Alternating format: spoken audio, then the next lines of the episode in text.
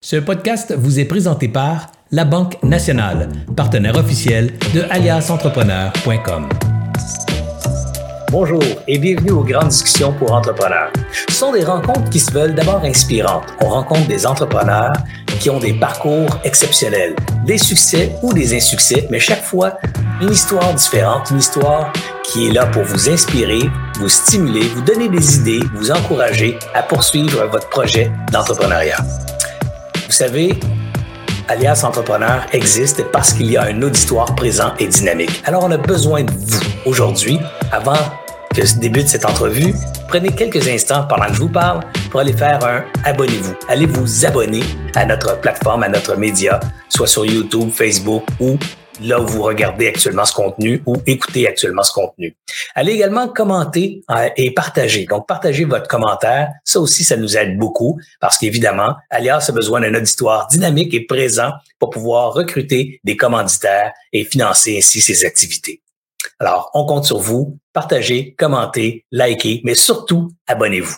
Parlant de commanditaires, on en profite pour remercier la Banque nationale, partenaire depuis les tout débuts d'Alias Entrepreneurs, ainsi que le réseau Mentorat, le CETEC, Centre du transfert des entreprises du Québec, ainsi que le ministère de l'Économie et de l'Innovation, sans qui tout ce projet n'aurait pas lieu. Alors un grand merci à vous tous, chers commanditaires. Et maintenant, place à cette entrevue inspirante.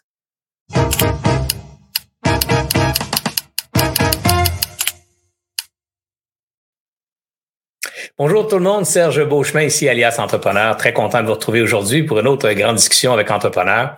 Aujourd'hui, euh, c'est particulier. Euh, ma chérie est pas à la maison, alors les chiens, puisque j'en ai trois, trois petits chiens à la maison, sont tout seuls en haut. Alors quand ils entendent des bruits, des sons, maintenant qu'ils sont seuls sur l'étage, ils pensent qu'ils doivent protéger la maison. Alors ça se pourrait que vous les entendiez aboyer. Alors veuillez m'en excuser, rien que je puisse faire pour les faire taire, sinon que de crier, ce qui serait vraiment pas confortable pour vos oreilles.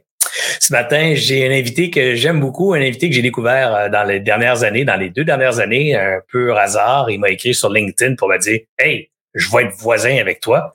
Puis j'ai ah ouais. Puis là, ben, j'ai appris qu'il avait acheté la maison à côté de chez nous, déménagé euh, d'ailleurs cet été. Alors, on s'est croisés euh, sur les quais, on a jasé ensemble et j'ai appris à qu'il y avait toute une business. Attendez ça, vous allez voir, complètement capoté. Tout un entrepreneur, une belle histoire de succès. Et j'aimerais ça la découvrir avec vous ce matin, donc connaître son background, connaître euh, par où il est passé. Bref, je vous invite à faire connaissance avec moi, avec Monsieur Martin Ball. Martin. Bonjour. Salut Serge. Salut, comment tu vas, voisin? Ah, ça va super bien. Euh, content de, te rencontrer ce matin dans un autre contexte. Ah oui, effectivement. Hein, on n'est pas en maillot quai, on est euh, derrière nos caméras. Et euh, puis d'ailleurs, je remarque que derrière chez toi, on voit l'eau, on voit donc le bassin. C'est super nice hein, comme vue. Ah non, je te corrige, je suis à Longueuil, je suis à notre site de Longueuil. Ce qu'on voit c'est le, le, petit lac de, de l'Agence spatiale canadienne. Es-tu sérieux? Ah, ben, tu m'as floué là. Moi, j'étais sûr que tu étais chez vous avec euh, la vue sur le bassin parce qu'il y a de l'eau en arrière. Je disais, ah, il est à la maison. Euh, non, non, c'est, euh, on est chanceux chez Wiptech ici à Longueuil. On a une magnifique vue là, sur le sur le magnifique parc de l'agence spatiale. Fait que c'est ce qu'on voit dans mon background. Ah, wow, bravo. Ben, écoute, je savais pas ça. J'irai voir ça. D'ailleurs, j'aimerais ça aller visiter tes installations. On s'en était parlé cet été. Là. Je vais aller voir ça absolument. Absolument. Parle-nous de Wiptech un peu, juste pour qu'on comprenne l'ampleur de ce que tu fais aujourd'hui. Puis après, j'aimerais ça qu'on recule dans le temps puis qu'on retourne à, Martin Ball quand il était jeune. Euh, c'est quoi ses influences? Euh, c'est, comment il a découvert l'entrepreneuriat, tout ça. Alors, on va, on va faire ça en un deuxième temps. Le premier temps, parle-nous de WebTech aujourd'hui. C'est quoi? Ça fait quoi? Ça mange quoi? Ça livre quoi? C'est gros comment? Ben, Whiptech, c'est une, une, entreprise de préparation de commandes. Donc, le meilleur rapprochement ou gestion de centre de distribution ou entrepôt, là, parce que selon les connaissances de la logistique, euh, on peut porter plusieurs noms. Donc, nous, chez Whiptech, on prépare des commandes. Puis, le meilleur exemple que je peux te donner, c'est tout le monde commande en ligne. Euh, donc, nous, on fait de la préparation de commandes pour les magasins, mais on fait également de la préparation de commandes pour les commerce, le e-commerce. Fait que, tu sais, exemple, si vous commandez des produits David City, euh, j'espère que tu es un amateur de thé, euh, Serge. Euh, c'est sûr que ça vient de chez Whiptech parce que nous, on prépare les commandes pour l'ensemble de l'Amérique du Nord pour David City. Donc, euh, on, a l'inventaire, on va euh, mettre le produit en conformité. Ensuite, il va être disponible sur le site web ou on va envoyer les produits dans les magasins ou maintenant dans les épiceries ou chez Amazon ou des choses comme ça. Fait que chez WebTech, on gère vraiment le, l'aspect centre de distribution complet pour nos clients. Donc, euh, ça fait 20 ans maintenant. On a célébré notre 20e anniversaire à la mi-octobre. Ça fait 20 ans que la business est en marche. On a commencé ça à Sherbrooke. Euh, à Sherbrooke, euh, on a commencé ça modestement euh, dans le sens que j'ai créé la business avec mon frère Jocelyn. Et puis, à l'époque, on voulait faire une business, une petite business tranquille. Euh, on se disait, on va avoir 7, 8, 10 employés, puis on va gérer, on va gérer une espèce de, petit centre de distribution parce que dans notre tête, c'était tranquille, la distribution. Aujourd'hui, on dépasse les 500 employés. On a un immense site ici à Longueuil. 850 000 pieds carrés et la phase 2, un autre 850 000 pieds carrés qui est en construction, qui va totaliser 1,7 million de pieds carrés. Ça, pour donner un exemple pour les gens, euh, un immense centre d'achat, l'exemple comme le Mail Champlain ou la place euh, des promenades Saint-Bruno, ben, c'est des bâtiments de cette envergure-là. Donc, le bâtiment ici à Longueuil mesure un kilomètre de long. Donc, ça vous donne une idée de la quantité d'inventaire qu'il y a là-dedans et puis de la quantité de, préparation de commandes qu'on peut faire. Euh, on, à terme, ici, le site, là, c'est 200 000 colis par jour. 200 000 colis expédiés par jour partout en Amérique du Nord. C'est euh, immense. Ça. ça donne presque 75-80 millions de colis euh, traités dans une année. Donc, on peut nous on peut nous comparer à, Amazon à un certain point parce qu'Amazon Fulfillment by Amazon fait exactement la même chose que WebTech, sauf que tout le monde connaît l'immense marketplace Amazon. Ouais, donc, en fait, toi, c'est comme le Amazon de, des gens qui sont pas Amazon. Donc, tu tous les, les, sites de commerce en ligne qui vendent en ligne, qui veulent pouvoir shipper rapidement, puis euh, gérer des grands entrepôts, des grands inventaires et tout ça. Au lieu d'avoir ça dans leurs affaires à eux autres, avec leur système à eux autres, ils mettent ça chez vous, puis ils vont te donner donc un, frais pour ça, ils vont te payer pour ça. Et, toi, tu fais la sélection des produits, puis tu ship un peu partout. Est-ce que tu fais aussi du mélange de commandes? C'est-à-dire, je commande du David Tea puis du... Euh, je sais pas, moi, du café Saint-Jacques, j'invente un nom, là. Est-ce que tu vas chercher David, Tea puis café Saint-Jacques, tu mets dans une même boîte puis tu ship ou? C'est ben, deux boîtes séparées? Non, actuellement, ça va être des boîtes séparées. Euh, c'est le fun que, que tu poses la question parce qu'effectivement, en ayant ici, c'est vraiment un environnement mutualisé, multi-client. Et euh, c'est sûr qu'un jour, on rêve de pouvoir faire ce que tu viens de dire. Un client achète sur un marketplace euh, X, Y, Z et qu'on puisse consolider le colis pour l'expédier dans une seule boîte plutôt que d'expédier trois, quatre boîtes. Euh, fait qu'effectivement, c'est, c'est ce qu'on fait chez WebTech. Euh, par contre, on va euh, on va aussi créer des kits hein, hein parce que, tu sais, exemple, euh, si on reste dans, dans le thème du thé, ben ça se peut qu'il y ait une petite cuillère, un, un, un, un kit pour faire un, verre pour faire le thé et le thé. Donc ça, on appelle ça du kitting. C'est aussi des choses qu'on fait chez WebTech. Ah, le kitting, c'est quand même toujours pour le même manufacturier. Fait que toi, tu vois un peu ce que je pense aussi, qui est l'avenir des, des 3PL, là, des des joueurs comme toi qui va être de faire du, de l'assemblage de, plusieurs commandes de différents marketplaces dans une seule boîte la shipper. Du coup, euh, sauver un peu l'empreinte écologique, euh, du coup, sauver aussi les coûts euh, de, de, livraison puis de transport en les partageant en différents manufacturiers ou en différents fournisseurs. tout le monde va y gagner. Évidemment, si toute la technologie permet de le faire simplement pour vous autres, ça devient plus coûteux à faire pour vous euh, au fil de, au fil de l'histoire, ça marchera pas. Mais je trouve que c'est un rêve intéressant que de pouvoir prévoir ce genre de, de service-là. Et c'est, à mon avis, la seule alternative qui reste au commerce en ligne pour compétitionner les Amazon de ce monde. Parce que sur Amazon, dans un seul huge, immense marketplace, tu peux commander du thé, du café, puis un BC à pédale, tu sais. Et ils vont pas t'acheter ça, tu sais. Ouais, et tu sais, il faut comprendre que nous, les marketplaces, euh, c'est, nos meilleurs amis, hein, parce que on dessert actuellement environ une cinquantaine de marketplaces. Amazon en fait partie, Wayfair en fait partie, euh, des Walmart.ca.com. Euh, c'est, important de comprendre que euh, c'est un coffre d'outils pour nos clients. Donc, les, clients mettent l'inventaire chez WebTech et peuvent le vendre directement sur leur site en ligne, peuvent le vendre au travers euh, de, des Shopify. Ouais, des Shopify ou n'importe quel marketplace. Et nous, on va préparer la commande au nom de ces marketplaces-là. Donc, exemple, dans, dans le modèle Amazon, Amazon peut préparer elle-même la commande ou ça se peut que nous, on prépare une commande pour nos clients. Ça s'appelle Fulfillment by Merchant. Donc, on prépare la commande et on va l'expédier directement chez le consommateur euh, au nom du marketplace Amazon. Intéressant. En tout cas, c'est très, très impressionnant la taille des opérations, la taille de l'entreprise aujourd'hui qui, qui est techniquement partie avec une petite idée il y a 20 ans avec deux frères, puis elle a dit go, on va se faire une petite business, puis finalement aujourd'hui, c'est cette immense euh, immense patente-là, entre guillemets. Puis ce que je trouve bien intéressant, Martin, puis c'est le fun qu'on en parle ce matin parce que beaucoup de gens qui savent pas que ça existe, là, des, euh, des fulfillment centers comme le tien ou des.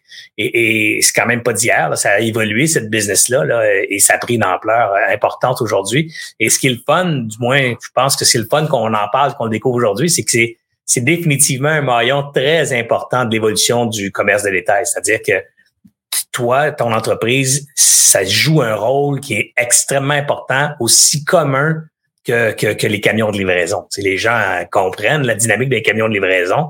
Des joueurs comme toi, maintenant, les gens vont, vont connaître ça de plus en plus parce qu'on va les voir s'installer à gauche pas à droite.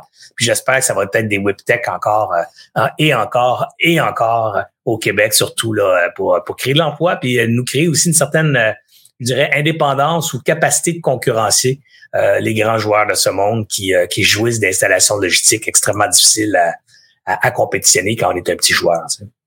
Ouais, puis c'est intéressant ce que tu dis dans l'axe euh, où quand on a créé WebTech, on a créé WebTech, tu sais, souvent on, se dit why, pourquoi, pourquoi on existe, on a, on, on, on s'est créé dans le fond, pour supporter le changement. Sauf qu'il y a 20 ans, le changement, c'était, c'est vraiment particulier parce qu'il y a 20 ans, les entreprises fermaient leur production en Amérique du Nord, l'envoyaient en Asie, en Inde ou un peu partout dans le monde. Et là, ça revenait au Canada. Et là, il y avait toutes sortes de problématiques, euh, que ce soit de la mise en conformité, des UPC, des couleurs qui matchaient pas. Au début de l'importation, c'était un peu n'importe quoi. Et juste avant WebTech, ce qui est intéressant, l'ancêtre de WebTech, on appelait ça Ethic Pro. Donc, Ethic Pro, là, c'est parti d'une histoire où j'ai un contact qui m'appelle et dit, Martin, j'ai 30 containers maritimes, 30 containers, tous les produits qui sont dedans, c'est des serviettes et c'est tout pas conforme. faut refaire le pliage, faut refaire l'emballage, faut refaire l'étiquetage. Et là, euh, je me rappelle d'avoir dit à mon contact, j'ai dit, t'es complètement malade. Il n'y a aucune chance parce que les délais pour faire ça étaient, étaient amazing. Là. C'était très court parce qu'il fallait expédier ça dans les magasins. Et j'ai raccroché et j'ai dit non, euh, bonne chance. et finalement, mon flair d'entrepreneur, ben, je l'ai rappelé le lendemain puis j'ai dit, c'est quoi ça? Parle-moi un peu de cette problématique-là, de euh, des problèmes d'approvisionnement et tous les premiers clients de WebTech, euh, que ce soit euh, Springs Global, qui est un client encore chez chez WebTech, mais qui est, qui est vraiment dans les premiers clients qu'on a eus, ou Shermag, c'était des problématiques qui étaient reliées vraiment à l'approvisionnement international. Fait début, là, même avant de créer WebTech, ça s'appelait Ethic Pro on faisait vraiment de la mise en conformité. Et du jour au lendemain, on a dû embaucher 30, 40 employés pour faire que de la mise en conformité. Et WebTech est né après ça parce que les clients, ce qu'ils nous ont dit, c'est Hey, c'est merveilleux, vous avez l'inventaire, euh, vous mettez nos produits en conformité, ensuite vous l'avez l'inventaire, Pourriez-vous préparer la commande puis l'expédier directement dans les magasins? Et là, la réponse a été, ben oui, pourquoi pas, c'est pas plus compliqué. Surtout, faut comprendre, pour faire le parallèle un peu sur le background, ben moi, je viens, euh, mon training avant était dans l'industrie automobile pour l'entreprise familiale de mon père, qui était sous-traitant pour une entreprise de, de Waterville TG en Estrie, et on faisait des pièces d'auto. Et faire des pièces d'auto, c'est de la qualité totale. On peut pas arrêter une chaîne de production. Donc, pour nous, respecter des hauts standards de qualité, ça faisait partie de l'ADN. Et c'est toujours dans l'ADN de WebTech aujourd'hui, et mais c'est dans l'ADN de l'entrepreneur également. Fait qu'on a commencé ça, et puis là, après, ben oui, mais si vous, tu sais, on parle de, vieux magasins qui existent plus comme Sears, ben Sears était très, très, très exigeant au niveau de la préparation de commandes. Mais pour nous, les exigences des retailers versus les exigences d'un manufacturier comme Toyota, exemple, ben c'était c'était notre première carte de visite vraiment. Et, la préparation de commande est arrivée vraiment à ce moment-là. Euh, Puis c'est intelligent parce que, tu sais, dans le fond, dès que tu crées une certaine valeur ajoutée sur le produit, ben pourquoi recréer des mouvements? Pourquoi ramener ça à un centre de distribution? Surtout que l'approvisionnement venait d'un peu partout dans le monde. c'est vraiment comme ça que WebTech est né, de la mise en conformité au début de la préparation de commande. Et le e-com est arrivé plus, plus tard. c'est sûr que quand WebTech a été créé, on s'entend en 2002, là, le e-com, c'était de la science-fiction, si on peut dire. Et même quand WebTech a commencé à faire de la, du e-com en 2009, je me rappelle, les gens, les gens nous disaient, c'est une mode, ça va pas durer. C'est, c'est, c'est comme, mais nous, on a commencé à faire du e-com en 2009 avec un client qui était quand même d'envergure importante, qui était Nespresso. Donc, Nespresso venait s'établir au Canada avec des immenses volumes. On a supporté leur croissance année après année et, et euh, ça nous a vraiment amener la plus grande expertise e-com qui après on a pu répliquer à l'ensemble des clients euh, qui sont chez WebTech présents. Ce qui est fascinant aussi, Martin, dans ton histoire, peut-être tu t'en rends pas compte, mais à quel point tu grandis avec les besoins de tes clients. Tu. Puis euh, je dis souvent quand je coach des gens en affaires, je leur rappelle toujours tu sais, que la business, c'est tout le temps à propos des autres. C'est jamais à propos de toi. C'est toujours à propos de servir les autres, d'aider les autres, de, de, régler des problèmes pour les autres. Puis tu sais, du premier coup d'envoi, je dirais, de ton entreprise qui était de régler un problème d'importation puis de conformité à l'importation. Tu as créé une entreprise. Cette entreprise-là, il y a eu des clients. Là, tes clients t'ont dit Tu peux-tu faire ça aussi? Puis tu dit Ben, laisse-moi réfléchir. Puis après, ben oui, tiens, je peux, je peux faire ça encore en plus pour toi, puis, puis grandir avec tes clients, puis, puis les servir de plus en plus. Donc, ce qu'on dit en marketing, c'est share wallet, aller chercher encore plus du portefeuille d'achat de tes clients dans des, dans des sphères ou des besoins connexes à celui qui te fait rentrer au départ, c'est la meilleure façon de faire croître son entreprise parce que c'est une, façon de créer aussi de la valeur à long terme. Un client qui fait 20 ans qui est chez vous, qui est satisfait, c'est impossible de le déloger. Et, ça, ça veut donc dire des revenus récurrents encore pour longtemps dans ta business. Si tu multiplies des clients comme ça fidèles parce que tu en fais toujours plus pour eux autres, ben cette fidélité-là crée de la valeur financière et, euh, économique à ton entreprise, qui est, ce qui est extraordinaire. En tout cas, c'est la bonne façon de développer des business. Bravo. Et tu sais, comme je te disais d'entrée de jeu, WebTech a été créé pour supporter le changement. Puis aujourd'hui, on supporte encore le changement. Puis c'est encore vrai, ça va être encore vrai dans 20 ans. Aujourd'hui, c'est drôle parce que le COVID a complètement transformé, a plutôt accéléré la transformation des habitudes de consommation. Et nous, chez WebTech, c'est le fun parce que en, fait, en e-com, on était déjà là avant le COVID. Et quand euh, ils ont annoncé qu'ils fermaient les magasins et que tout, tout allait euh, vers le, le e-com. Ben pour nous, c'est c'est drôle parce que du jour au lendemain, on est devenu le Black Friday, c'est ça s'en vient le vendredi fou, c'est un, événement super important au niveau du e-com. Euh, tout ce week-end-là, tout le tout le lundi, le Cyber Monday, c'est quelque chose qui augmente de façon exponentielle les volumes. Alors quand au, au COVID, ils ont dit on ferme les magasins, que ça s'en va e-com, ben nous on est tombé du jour au lendemain au rythme du Black Friday. Mais comme on a l'expérience de le faire, ben c'était super intéressant. On a été là pour supporter euh, justement nos clients euh, qui, écoute, euh, on s'entend là, les dernières années, les retailers, les fabricants, ils ont vécu des moments pas mal difficiles et ah déstabilisants, ah. que ce soit aussi avec l'approvisionnement, la chaîne d'approvisionnement, comme tu sais, complètement brisé. Euh, j'ai des clients qui ont reçu leur matériel d'été il y a quelques semaines. On s'entend que le matériel d'été rendu en automne, là, ben c'est pas bon. Tu sais, quand tu dis on, a été là pour se tourner sur un dizaine pour supporter nos clients, c'était vrai il y a 20 ans, c'est vrai aujourd'hui, ça va être vrai encore dans 20 ans. Mais c'est important parce que c'est l'ADN de WebTech. Nous, on n'est pas un fournisseur. On est vraiment un partenaire. Et c'est vraiment ce qui nous distingue par rapport à, d'autres compagnies qui vont qui vont pas être aussi. Nous, on fait partie de l'équipe. Tu sais, nos clients, c'est notre équipe. On va participer aux stratégies marketing. On va brainstormer ensemble parce qu'on a l'intérêt. Si notre client a de la croissance, WebTech a de la croissance. Donc, automatiquement, ça devient un win-win. Vraiment intéressant. Alors, parle-nous maintenant de comment ça a commencé, ça, l'entrepreneuriat chez Martin Ball, parce que là, on a eu, on a eu des petits échos tantôt, des scoops que c'est parti avec ton frère il y a 20 ans. Mais, mais avant ça, là, euh, tu faisais quoi? Tu étudié, est-ce que tu étudiais en affaires? Est-ce que, est-ce que tu étais ah, quelqu'un qui était prédestiné à devenir entrepreneur? Comment ça s'est passé? Faut que je te, faut que je t'amène encore plus loin que ça. Écoute, l'esprit entrepreneurial, moi, comme je t'ai dit tantôt, mon père avait une entreprise. Euh, donc, dans ma tête, mon père a toujours été en affaires. Euh, dans le fond, il était fabricant de chaussures à l'époque, il fabriquait des chaussures. Et puis, euh, ça m'a toujours inspiré. Je trouvais ça intéressant. Et dans ma tête, mon père, comme j'ai dit, a toujours été en affaires. Mais dans le fond, si, si je me trompe pas, il m'a dit que sa première entreprise, il l'a eu à 40 ans. Fait que c'est juste que dans ma tête d'enfant, il a toujours été un homme d'affaires. Euh, il a toujours monté les échelons puis tout ça. Mais moi, moi-même, euh, à 14 ans, euh, donc à 14 ans, on est quoi? On est en secondaire 2, 3, 3 environ. j'ai découvert j'ai découvert que moi, j'aimais ça faire danser les gens. Donc, je suis devenu DJ, je suis devenu animateur. OK, danser les gens, t'as on est ailleurs, on est ailleurs, on est dans l'entertainment. on est dans l'entertainment, c'est complètement atypique. Et souvent, les gens, ils font Wow, qu'est-ce qui s'est passé? Mais donc, à, 14 ans, j'ai, développé vraiment une passion euh, comme DJ. Et puis, euh, ben, c'était le fun. Tu sais, c'était comme, mais OK, mais c'est cool, mais qu'est-ce que je pourrais faire de plus? Et là, l'entreprise, la Disco Mobile pour laquelle je travaillais, qui s'appelait la Musitech à l'époque, qui était associée avec Radio, ben, qui est devenue Radio Énergie, mais en Estrie, ça s'appelait Simo 106. Donc, euh, a été à vendre. Et là, j'avais 15 ans. Et là, avec mon premier partner, donc mon première expérience de partenariat, on est allé voir chacun de notre bar. mon premier partner, Gilbert, euh, son père avait une imprimerie. Moi, mon père avait une business de, de fabrication de chaussures. On est allé voir, puis je pense qu'on a emprunté je sais pas, 15 000 C'était pas un, montant astronomique. Et on a acheté la disco mobile.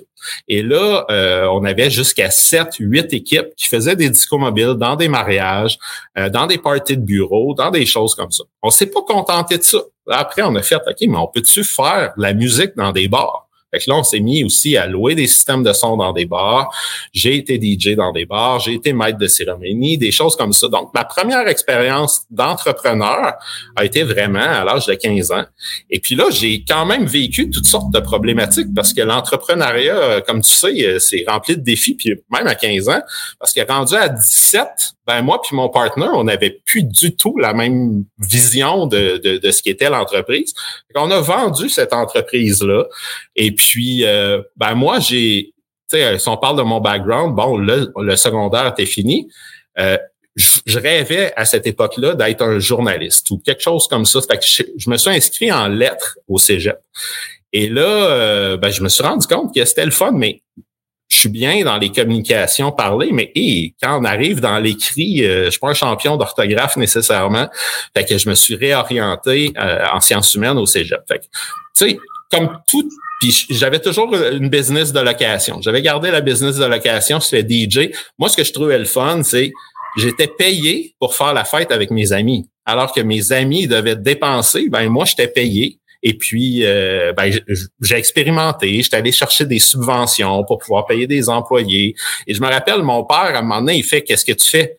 Il dit, t'es pas en train, d'exemple, de faire l'entretien du système de son. J'ai dit non, j'ai trouvé une subvention, puis j'ai engagé cet employé-là parce qu'il y avait un programme, puis ça donne que euh, je pouvais aller. Fait tu sais, c'est vraiment sorti euh, de façon intuitive. Et j'avais dit que je travaillerais jamais pour mon père. Donc, j'ai travaillé pour mon père. parce que, tu sais, euh, dans, la vie, parce que, tu sais, qu'aujourd'hui, je le comprends. À l'époque, mon père rêvait que euh, mon frère Jocelyn et moi, on pour l'entreprise familiale. Euh, moi, je voulais pas parce que, ben, je pense que c'est un orgueil mal placé. Puis je me disais, ah, c'est pas. Mais finalement, je suis content. À, rendu au cégep, ben, j'ai décidé de travailler pour mon père. Puis là, je suis allé chercher des expériences euh, qui n'aurait pas pu avoir lieu avant. J'ai vraiment fait un 360 dans l'entreprise. J'ai appris euh, différents niveaux. Et si je continue dans, euh, dans le scolaire, ben là, écoute, j'ai fait un virage à 360 degrés. Je me suis inscrit en géophysique à l'Université de Sherbrooke parce que je rêvais d'être météorologue. Pas quelqu'un qui dit la météo, là. vraiment quelqu'un qui fait la recherche sur la météo. Et là, euh, Serge, j'ai, comme on dit en bon québécois, mangé une volée à l'université parce que quand t'as pas fait Sciences Pures et t'es avec des gens qui ont fait Sciences Pures, euh, mon rêve et, et la réalité, complètement déconnectée. Donc, je me suis réorienté en communication à l'université. Mais là, à ce moment-là, j'avais toujours ma business de location. J'étais toujours DJ. Je travaillais pour l'entreprise familiale. Et là, je me trouvais un peu pas assez outillé au niveau de la gestion des ressources humaines puis de l'administration. Donc là, j'ai fait un changement à la faculté d'administration à l'université de Sherbrooke. Tout ça pour dire que à l'université, moi, ça, me fait sourire parce que tu sais souvent les gens font en quoi tu as étudié Ben j'ai étudié dans pas mal d'affaires, mais au final, j'ai pas de bac. J'ai, j'ai fait un virage tellement année après année mais ça a été mon background qui me donne les outils que j'ai aujourd'hui.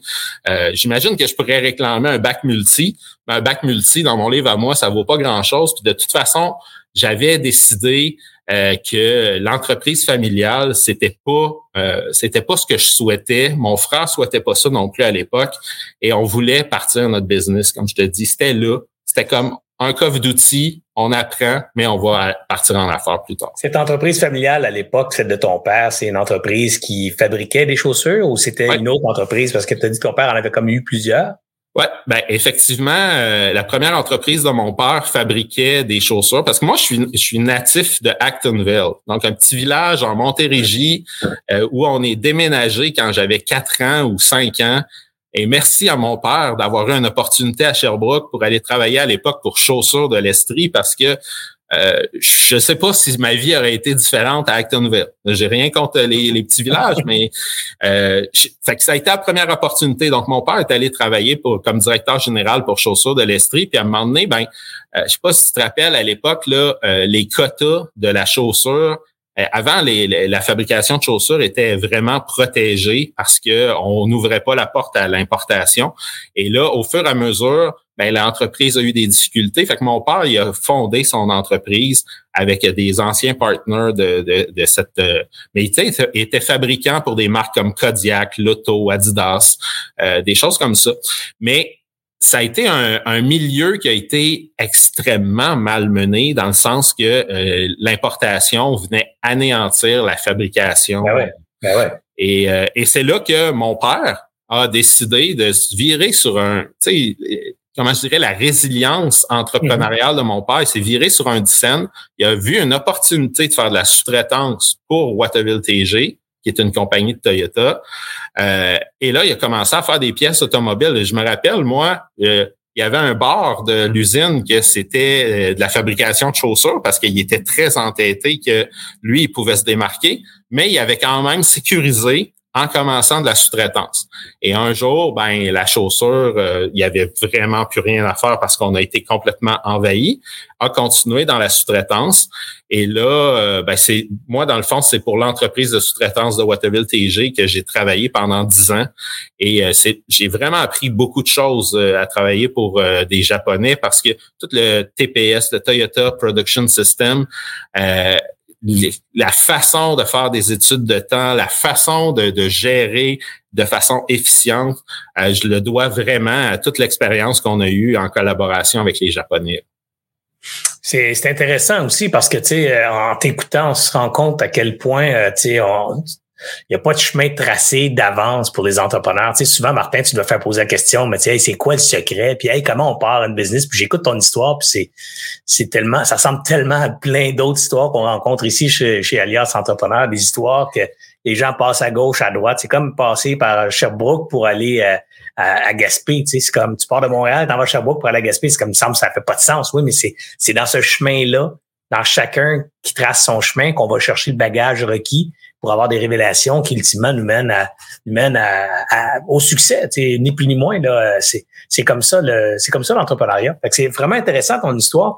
Puis je trouve ça le fun aussi les, euh, les influences euh, de, de, ton père et de et de, ses, et de ses business parce que là aussi il y a eu bien des leçons que tu as pu prendre que qu'on prend difficilement dans les livres là, tu sais là. Ah L'adaptation, la résilience, il faut être confronté à, à la chute de sa business pour comprendre à quel point c'est difficile moralement, psychologiquement, financièrement, euh, loyalement, entre guillemets, avec les employés, les relations avec tous ces employés qu'il faut que tu laisses tomber d'un bord, engager des nouveaux de l'autre bord, le cash, acheter de la nouvel équipement dans un nouveau monde, partir carrément une nouvelle business pendant qu'on enroule une autre qui, elle, est en train de péricliter. Bref, c'est tout ça, cette expérience-là que tu as vécue en travaillant avec ton père, en accompagnant ton père, ça te rend très riche euh, comme employeur, euh, comme entrepreneur par la suite quand tu viens pour démarrer ta propre affaire.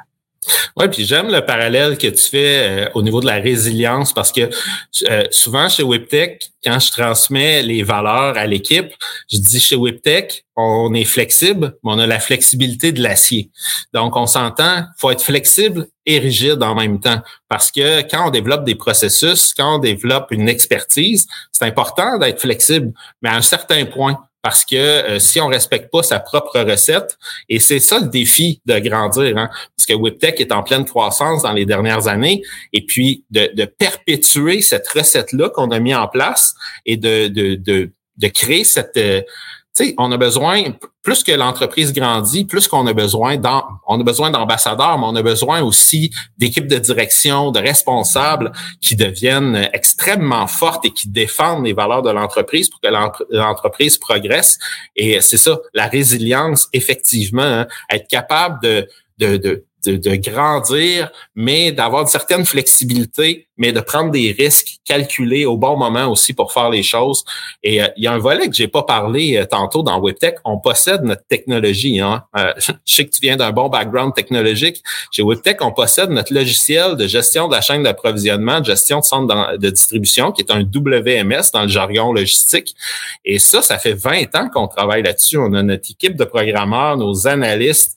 Et ça, c'est un gros edge compétitif d'un WebTech dans le marché parce que on est justement toujours capable de s'adapter à la vitesse des besoins des clients ou des consommateurs.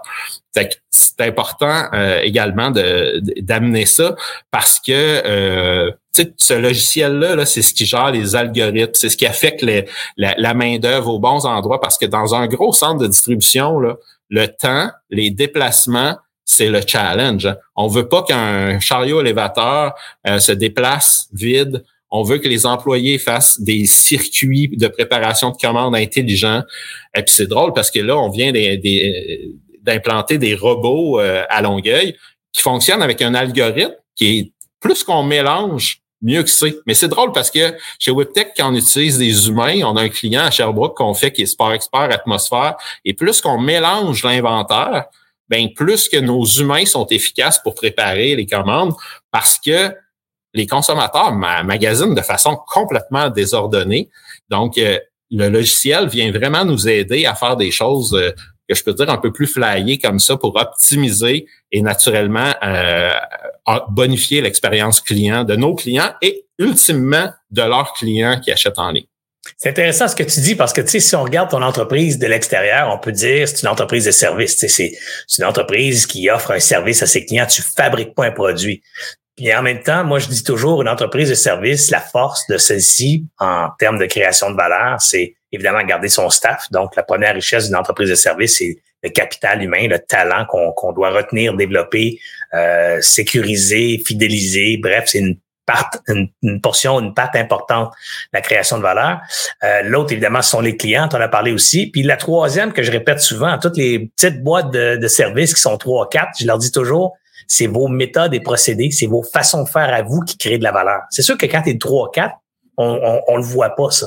Mais là, quand j'écoute ton histoire, puis ça m'apparaît évident, tu, sais, tu viens de le dire aussi, notre logiciel, on l'a développé from scratch. Du départ, ça devait être un, une petite patente, mais la petite patente, après année, après année, après année, devient aujourd'hui un élément essentiel de ton succès, puis un avantage compétitif indéniable. C'est-à-dire qu'un concurrent qui n'a pas ta patente, ben, il est désavantagé par rapport à toi. S'il y a une autre patente, ton client va comparer les deux patentes, mais ta patente à toi, elle est à toi, elle se retrouve pas ailleurs. Et ça, ça devient une force incroyable en termes de compagnie de service quand elle prend de l'ampleur d'avoir cette patente-là, cette, ce, ce logiciel-là ou cette façon de faire-là, cette méthodologie-là qui est à toi et qui te rend efficace et qui te rend plus performant peut-être que tes concurrents. Bravo aussi euh, pour ce point-là, Martin. Ben, merci, mais effectivement, euh, le, le, fait d'avoir fait les, les choix au bon moment aussi. Hein. Tu sais, dans l'entrepreneuriat, on, est confronté constamment à prendre des choix. Tu sais, un des profils que tu vois tout de suite si quelqu'un est entrepreneur ou il l'est pas, c'est sa capacité de prendre des décisions. Parce que si tu prends la décision au bon moment, je me rappelle, tu sais, au début, là, on était là, est-ce qu'on est-ce qu'on part from scratch? Ou on utilise un logiciel dit beaucoup plus tablette. Mais imagine-toi si on avait pris la décision stratégique d'aller vers un logiciel plus tablette, ben, il y a des entreprises qui nous appellent parce que justement, ils ont des limitations. Écoute, des gros software, mais un, gros software, quand tu demandes une modification, ça prend des mois. Mais nous, des fois, on peut avoir euh, une demande, on va faire la modification, puis une semaine après, c'est implanté. Là. Mais la vitesse, la transformation du marché, tu sais, je disais la transformation des habitudes de consommation. Les gens achètent beaucoup plus en ligne qu'avant. Ça, tout le monde le sait. Mais les gens consomment de façon complètement différente en magasin. L'expérience client en magasin, là, assez transformée. Euh, tu sais, les, les, les, vieux magasins là, comme Zellers, euh, comme Sears, où il n'y avait pas nécessairement d'expérience, ont été remplacés par des, magasins expérience. C'est juste à regarder l'évolution de Sport Expert. Aller dans un magasin Sport Expert comme celui du 10-30 ici, là, ben, c'est une expérience en soi. C'est pas juste aller dans un magasin acheter des équipements de sport. Aujourd'hui, le consommateur, euh, moi, je me rappelle, euh, à l'époque de mes parents, c'était quasiment une activité d'aller au centre d'achat. Mais aujourd'hui, euh, les gens euh, gèrent leur temps de façon différente et c'est un avantage d'acheter en ligne. Mais des fois, c'est un avantage d'aller vivre une expérience au centre d'achat aussi pour magasiner autrement. Fait que ça, ça s'est tout transformé. Puis nous, quand on, quand on a commencé en business, on préparait des commandes pour les magasins. Écoute, on avait des fois six, sept jours pour préparer la commande. Mais aujourd'hui, quand tu as deux jours, un jour, c'est tout, est devenu plus rapide. Les backstores, ça n'existe plus dans les magasins. Hein. Quand on a commencé, on remplissait des backstores. Là, on, fait du replenishment des des, des planogrammes live dans les magasins, qui est totalement une façon différente, mais qui se rapproche beaucoup du e-com. Tu sais, des fois, il y en a qui font OK, mais c'est quoi la différence entre la préparation de commande e-com puis magasin? Avant, il y avait un gros clash. Aujourd'hui, euh, c'est tout à fait différent parce qu'avant, exemple, les magasins commandaient des boîtes complètes. Après, ils ont commandé la petite boîte dans la grosse boîte. Puis maintenant, les magasins commandent des unités tout à fait comme les, consommateurs en e-com. Fascinant, c'est très fascinant. Dis-moi, en parlant d'avenir, euh, comment tu vois justement l'avenir de ton industrie? Tu parlais 500 employés tantôt. Est-ce que tu vois qu'avec la croissance dans les 10 prochaines années, 20 prochaines années, est-ce que ça va être exponentiel au niveau d'utilisation de la main-d'œuvre humaine? Ou tu vois plutôt apparaître la robotique qui va remplacer ces jobs-là et, et créer euh, peut-être d'autres types d'avantages? Est-ce que c'est quelque chose que tu commences à convoiter ou c'est déjà en place? Parle-moi de ça un peu. Ben, nous, euh, chez WebTech, on a une approche, euh, encore une fois, différente euh, des autres entreprises. Hein. Tu sais, combien de fois on entend je vais investir dans de la technologie pour enlever des humains? Ben, nous, c'est le contraire. Chez WebTech, on a investi dans la technologie pour qu'elle soit au service de l'humain. Donc, toutes les, les avancées technologiques qu'on a investies, puis le centre de Longueuil, que oui, effectivement, il faut que tu viennes visiter, ça va être merveilleux. tu vas pouvoir constater que c'est des choses qui viennent servir les humains. Et tu sais, quand la ville de Longueuil a écouté notre projet, c'est ce qui les a séduits, hein, parce que le centre à Longueuil, c'est plus de 1000 employés à terme. Là. Donc, euh, très technologique, mais beaucoup d'humains. Parce que euh, il y, a, encore des choses aujourd'hui que, puis heureusement, puis je pense qu'il va toujours en avoir que les humains sont beaucoup meilleurs que les machines. Donc, c'est de savoir doser la quantité d'automatisation qui va venir aider les humains. Fait que, tu sais, les robots qu'on a, ben, c'est dans le but d'aider. Euh, les technologies, les systèmes de zoning automatique, toujours dans le but d'aider. Fait que ça, c'est vraiment une approche totalement différente euh, que WebTech a comparativement, comme je te disais, à d'autres centres qui se plaisent de dire, ben, au lieu d'avoir besoin de 30 humains pour faire ça, je vais en avoir besoin de trois. Ben, nous, on va en avoir besoin autant, mais on va pouvoir faire plus d'étapes ou des choses comme ça. Fait qu'on a une approche euh, très 4.0 qu'on peut dire, mais toujours technologie au service de l'humain. C'est même qu'on a bâti notre logiciel également avec, euh, avec des, des sons, avec des couleurs, toujours dans le but de rendre le travail beaucoup plus intuitif euh, par nos par nos, nos, employés, qui est notre matière première la plus importante. Et tu sais, euh, le recrutement, c'est un défi, mais justement, d'avoir un environnement technologique comme ça qui, qui est beaucoup plus ça, devient un edge compétitif aussi par rapport à un traditionnel entrepôt où l'employé doit prendre une feuille puis aller essayer de chercher le produit. Ben, c'est pas comme ça chez, chez WebTech. C'est hautement ah, technologique, très Je présume que ces entreprises-là qui partent avec une feuille vont, elles aussi, être dépassées un peu comme on en parlait tantôt quand l'importation de matières fabriquées en Asie est envahi nos marchés. Ben, ça a rendu euh, désuet notre fabrication locale. Je présume que les gens qui, qui ont des, des, des des services de logistique où tu pars avec un, packing slip ou un picking slip, puis tu t'en vas dans l'entrepôt chercher à la main. Euh, ils sont plus capables de compétitionner avec des joueurs comme toi. Parlons-en de la compétition. Ça a l'air de quoi, Martin, ton marché? Est-ce qu'il y a beaucoup de joueurs comme ça au Québec? Est-ce que ce sont des joueurs québécois? Est-ce que ce sont des joueurs américains qui s'installent ici? Comment, comment ça se passe, cette dynamique-là? Et ben, surtout, comment tu réagis à cette dynamique-là? Ouais, ben nous au niveau euh, la, la, compétition, c'est une question qui m'est qui, naturellement souvent posée. C'est qui ton plus grand compétiteur? Et la réponse que je donne surprend souvent. Mon plus grand compétiteur, c'est le client qui le fait lui-même. Parce que euh, un client qui, qui, qui, fait le choix technologique, et je prends exemple un Simons, qui est un qui est une belle entreprise québécoise qui a fait le choix technologique d'investir dans un centre de distribution hautement euh, automatisé, informatisé, ben, il a décidé de le faire lui-même plutôt que d'utiliser un coffre d'outils comme une entreprise comme WebTech. Ça, c'est mon plus grand compétiteur que, que je dirais, mais lui, euh, je dis lui, là, ça peut être n'importe quel client qui décide ah d'investir lui-même, va euh, devoir se limiter à certaines technologies. Donc, exemple, tel type de robot, parce que naturellement, il faut qu'il y ait un retour sur un investissement si jamais on fait un, on fait un investissement technologique. Ensuite, euh, des entreprises qui offrent un, un coffre d'outils, un, centre comme comme le centre que je suis à Longueuil, là, euh, il y en a beaucoup en Europe, il y en a beaucoup aux États-Unis, il y en a très peu en Ontario. Mais au Québec, il n'y a pas d'autres centres comme WebTech qui offrent un, coffre d'outils technologiques, une avancée technologique aussi grande dans un environnement mutualisé où, euh, où l'ensemble des clients. Parce sais, Serge, un client qui arrive chez nous, là, des fois, il y a des beaux petits startups. Là, euh, ils arrivent, ils sont tout petits, ils ont besoin d'un environnement, mais rapidement, dans un an, ils ont besoin de changer d'environnement. Mais changer de fournisseur, là, c'est pas cool, c'est pas le fun, surtout quand tu es intégré informatiquement. Donc, chez WebTech, on aide nos clients à scaler euh, également. Il y a plein de petits euh, centres de préparation de commandes qui sont nés euh, du COVID parce que du jour au lendemain, tout le monde avait, avait besoin de avait besoin vraiment d'avoir accès à de la préparation de commandes. Et chez WebTech, c'était des choix déchirants. Hein. Des fois, il y a des clients qui nous appellent, puis là, ah, ben j'ai beaucoup de volume, c'est 100 commandes par semaine. Ben 100 commandes par semaine, c'est pas beaucoup de volume. Mais pour toi, c'est beaucoup de volume. Mais c'est peut-être le prochain Davidity, c'est peut-être le prochain Dollar Shave Club. Tu sais, c'est important. Fait que chez WebTech, justement, dans notre coffre d'outils ici à Longueuil, ben maintenant, on a la capacité de traiter également des clients de toute taille pour les permettre de scaler. Parce que le scalability, c'est très important. Et moi, ce qui me fait capoter aujourd'hui, c'est la vitesse à laquelle les nouveaux entrepreneurs saisissent l'opportunité et transforment et, sont disruptifs. C'est extrêmement, c'est merveilleux.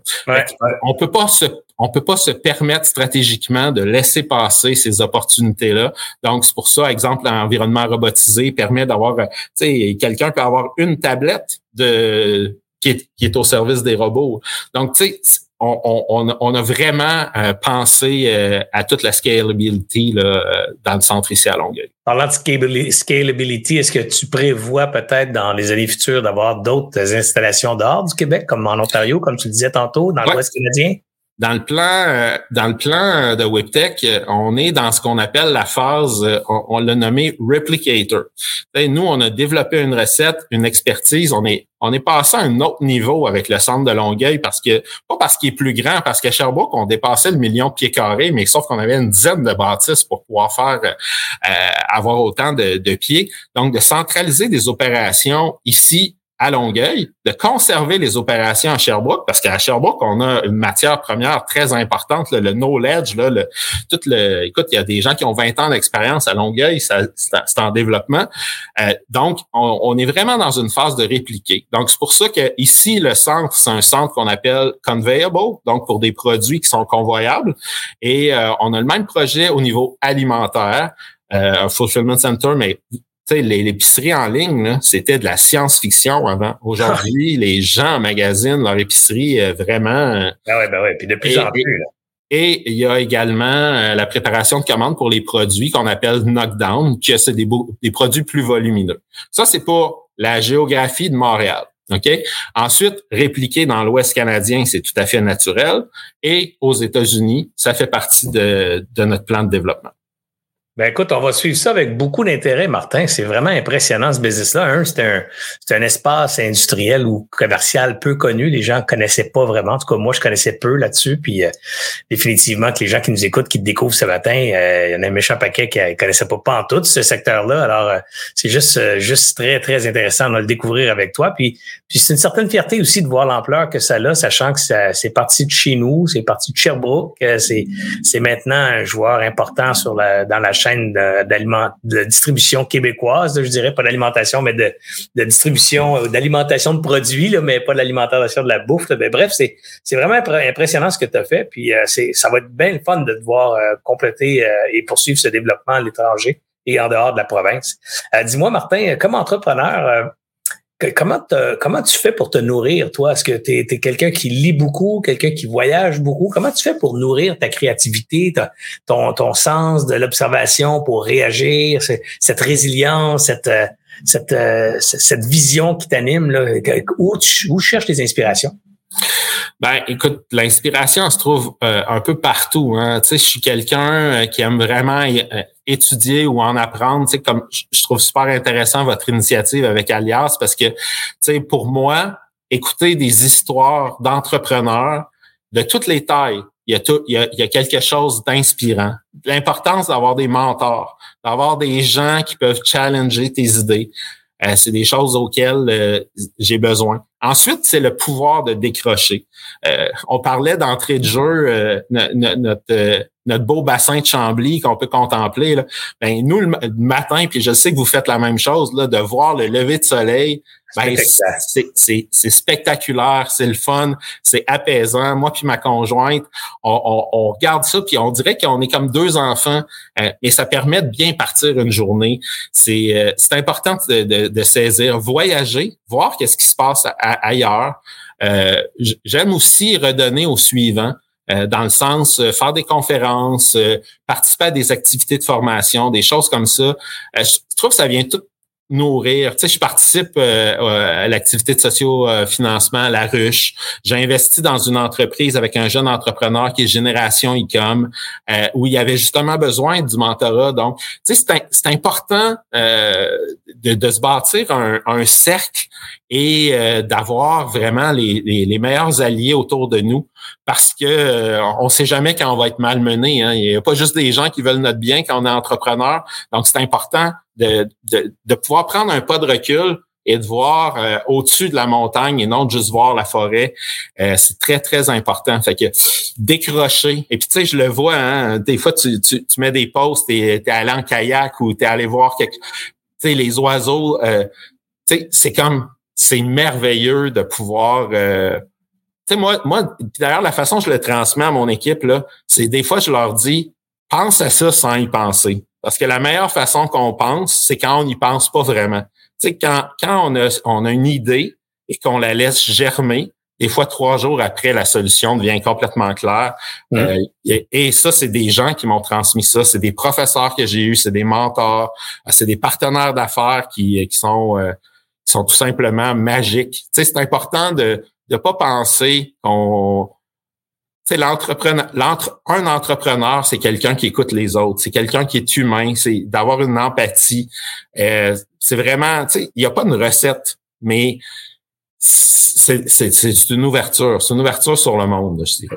Ben, écoute, c'est rafraîchissant de t'écouter parler, puis définitivement super le fun de d'apprendre à te connaître, sachant qu'on va vivre l'un à côté de l'autre pendant de nombreuses années. Je le souhaite. Je te souhaite beaucoup de santé, beaucoup de succès encore, et certainement beaucoup de plaisir sur ton bassin euh, de Chambly à côté de moi. Et, j'espère que je vais te faire triper avec mes photos d'oiseaux encore longtemps. je viens de m'acheter une nouvelle caméra en fin de semaine pour pouvoir faire des shots encore plus capotés de photos d'oiseaux et que j'ai bien hâte d'être sur mon kayak l'été prochain ou sur mon, euh, ma planche de paddle pour aller faire des photos le matin de bonheur.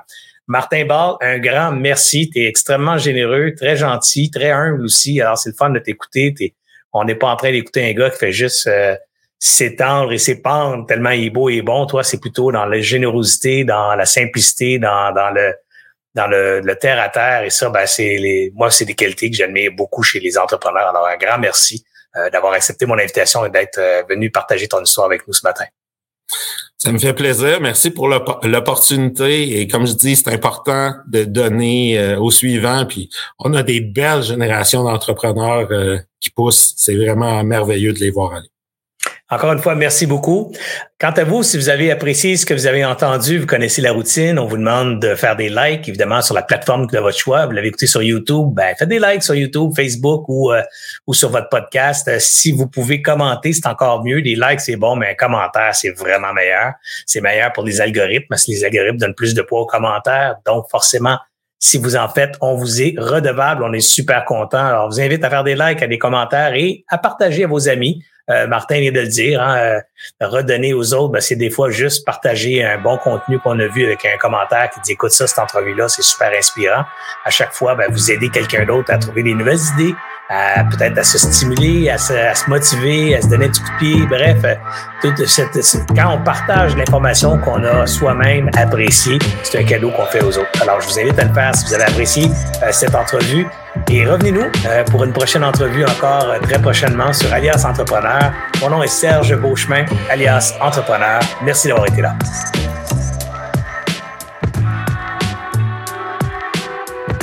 J'espère que vous avez apprécié cette entrevue. Pour d'autres podcasts et encore plus de contenu, suffit de devenir membre sur aliasentrepreneur.com. Je vous remercie d'avoir été là. C'était Serge Beauchemin, alias Entrepreneur.